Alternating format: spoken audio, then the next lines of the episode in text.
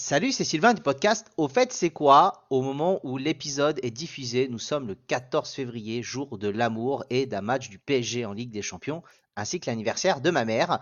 Euh, donc bon anniversaire, maman.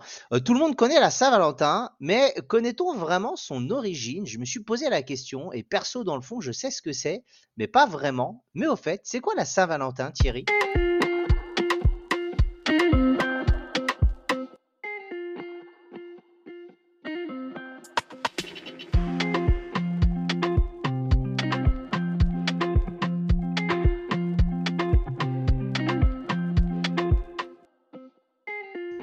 Salut Sylvain, bonjour tout le monde. Alors effectivement, on va déjà commencer avec euh, en souhaitant un bon anniversaire à la maman de, de Sylvain, que j'ai pas encore eu l'occasion de, de rencontrer. Pour le PSG, on mettra ça de côté. En fonction des résultats, on en fera peut-être un épisode spécial, mais ça c'est une, ça c'est une autre histoire. Oh, ce serait une longue histoire. On aurait une série complète à faire euh, sur ce club. Au fait, c'est quoi le PSG Ouais, ce, ce- ce serait euh, trop long, trop long. Voilà. Alors, on va quand même revenir sur le sujet d'aujourd'hui, donc la, la Saint-Valentin. Alors, au niveau des recherches, j'ai vu qu'au niveau des, des origines, il y en a deux. Il y a une origine religieuse et païenne, un peu comme tous les sujets finalement qu'on a, qu'on a abordés.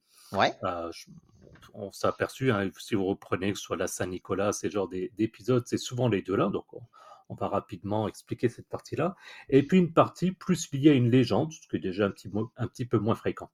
D'accord. Ce qui me plaît bien, moi. Tu connais mon côté un peu légende, mythologie et tout ça, donc euh, je suis curieux. Alors, parle-moi déjà de la partie païenne, euh, religieuse. euh, Enfin voilà, explique-moi tout. Alors, sur le côté donc païenne romaine, donc le 14 février, ça correspond à la fête des. Alors, je suis pas sûr comment est-ce qu'on prononce d'ailleurs des. Je vais dire Lupercales, L-U-P-E-R-C-A-L-E-S. Alors, je te dirais Lupercales si c'est euh, un peu du latin où il fallait un peu tout prononcer. Euh, ça fait plus stylé. Lupercales. Alors, on, on valide ça. Commentaires et, et ainsi de suite euh, de nos auditeurs s'ils ont plus d'infos. Donc, en l'occurrence, fête des Lupercales, donc c'est une célébration de la fertilité et de l'amour chez les Romains. D'accord. Euh, truc surprenant, j'ai envie de dire, j'allais dire marrant, c'est pas super marrant, c'est plus surprenant que, que marrant, c'est qu'en fait, il y avait des sacrifices de chèvres qui étaient effectués et des jeunes femmes tiraient au sort le nom d'un homme pour être leur partenaire pour l'année. Putain, je suis vraiment pas né à la bonne époque, hein.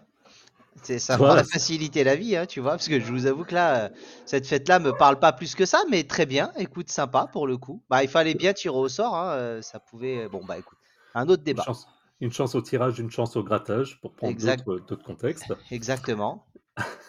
Je te laisserai choisir lequel des deux.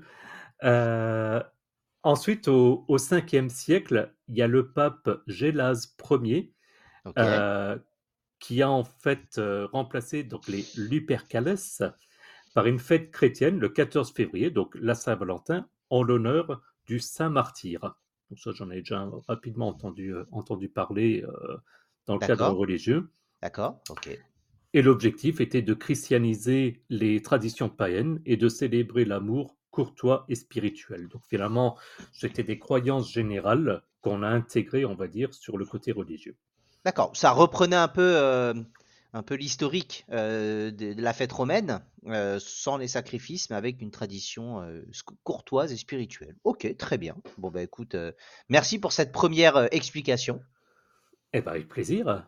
Sinon, après, ben, il y a, comme je disais, un côté légendaire. Donc, en fait, dans la légende, Saint Valentin, c'est un prêtre romain, encore une fois, les, les Romains, qui célébrait des mariages en secret euh, sous le, sous le règne de l'empereur, Claude II, qui les avait interdits pour que les soldats se concentrent sur la guerre. On imagine quand même le contexte. Vous faites la guerre, donc il n'est pas question de vous marier.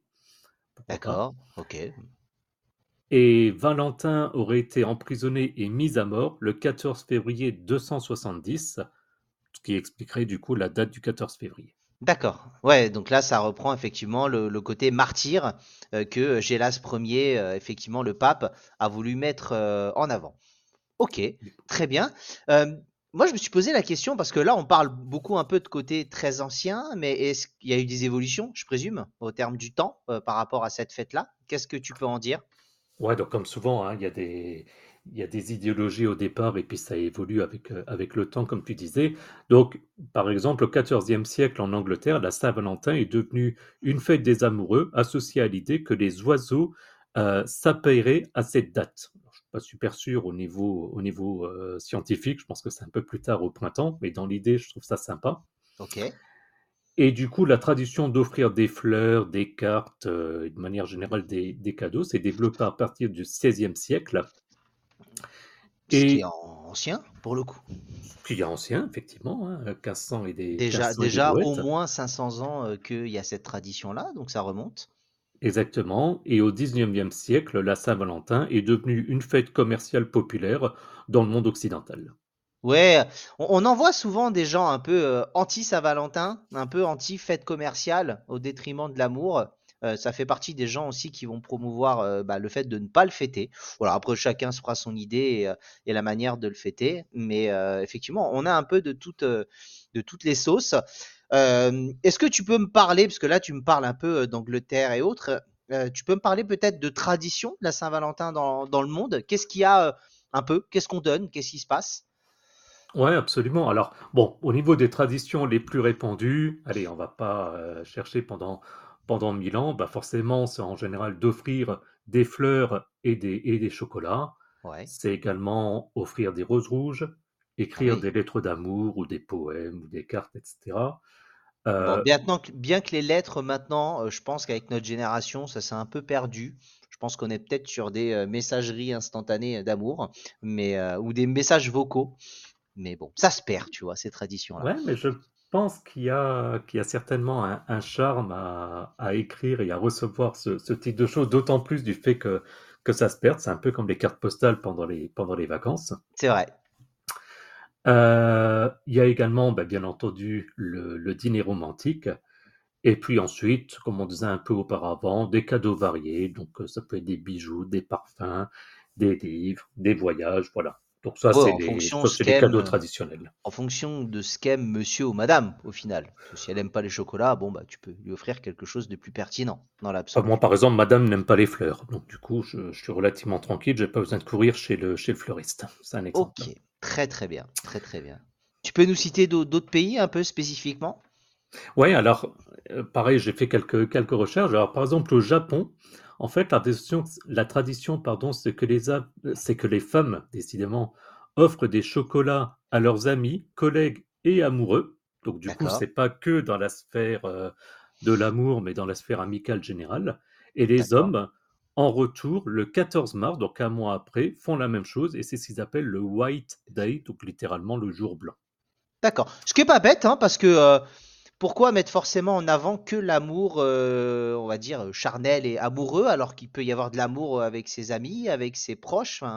C'est un moyen aussi de, leur montrer euh, cette journée-là qu'on tient à eux. C'est pas bête.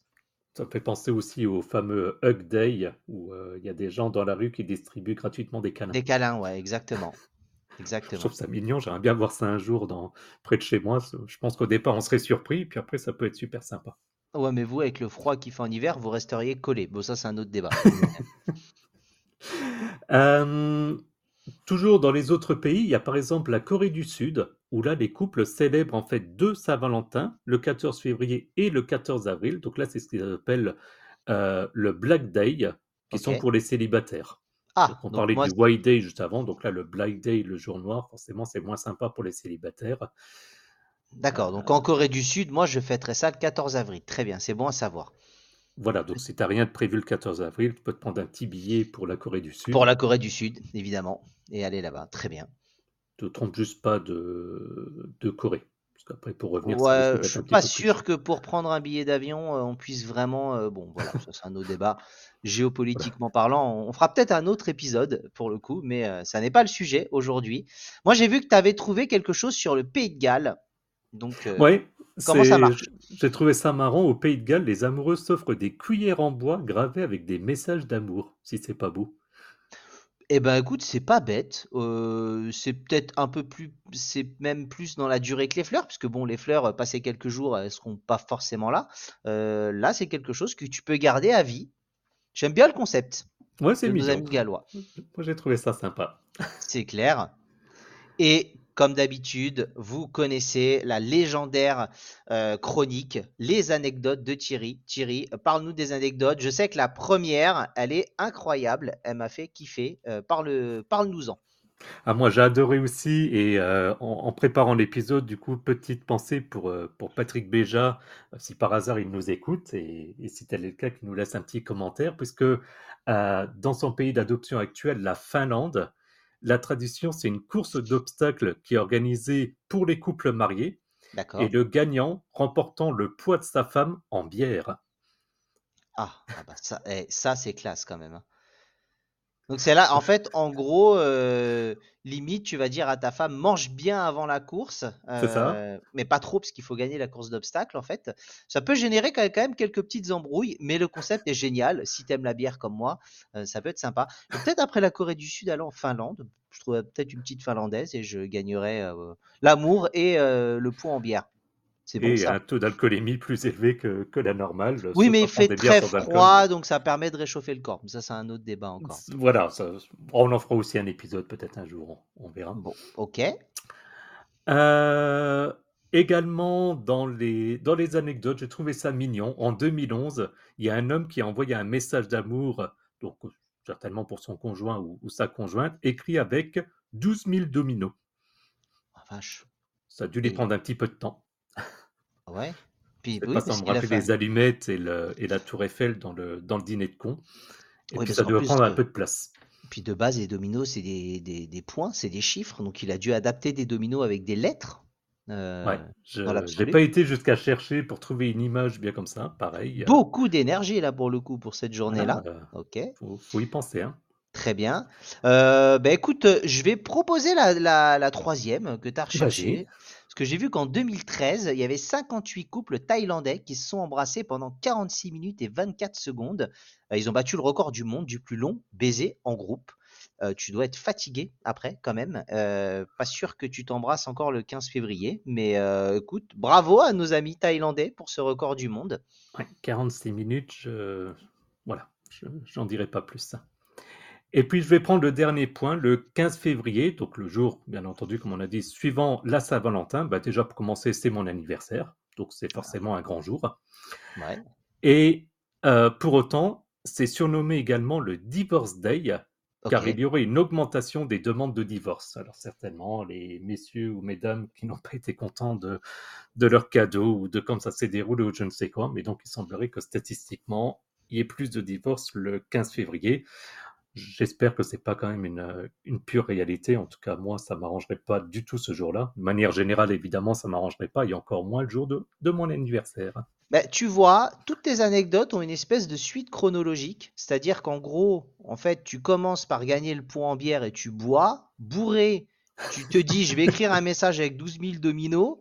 La femme le prend pas bien, donc tu te dis je vais l'embrasser pendant 46 minutes pour me faire pardonner. Le tout mélangé. Le lendemain, madame demande le divorce parce qu'effectivement c'est compliqué. Je pense que c'est le mot de la fin. Euh, J'ai rien de plus à dire pour cet épisode. Je te, laisse cette, cette analyse-là pour terminer. Exactement. En tout cas, merci pour tes recherches, Thierry. Très sympa. J'ai appris beaucoup de choses. Comme d'habitude, retrouvez-nous après le générique pour diverses infos complémentaires.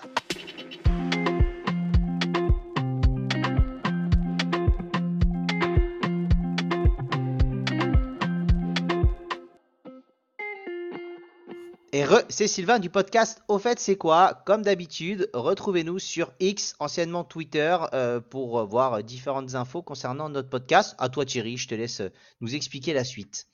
Voilà, donc principalement, vous avez notre site www.aufetc'estquoi.fr où vous avez les liens un petit peu sur tout, c'est-à-dire, bah, évidemment, si vous voulez vous abonner à notre podcast, vous avez les liens en fonction de vos plateformes préférées. Euh, bien entendu, vous pouvez liker, partager les, épisodes euh, et nous laisser des, commentaires donc sur ces différentes applications. Et puis, vous pouvez nous soutenir financièrement via notre page Patreon, patreon.com slash au fait c'est quoi. Et donc là, à nouveau, les liens sont dans, l'épisode. On a également euh, mis en place une chaîne YouTube. Je remercie Jean-Luc qui m'a laissé un petit commentaire sur le Discord, euh, comme quoi il avait bien aimé un, ancien épisode, en l'occurrence sur le concours Lépine. Donc merci à toi. Et justement, bah, donc on a le serveur Discord. Vous pouvez discuter entre vous et avec nous. Euh, donc là encore, les liens, euh, le lien pardon, du serveur Discord est disponible dans les notes de l'épisode. Donc n'hésitez pas à nous rejoindre. Merci beaucoup et à plus dans le bus et bonne Saint-Valentin. Salut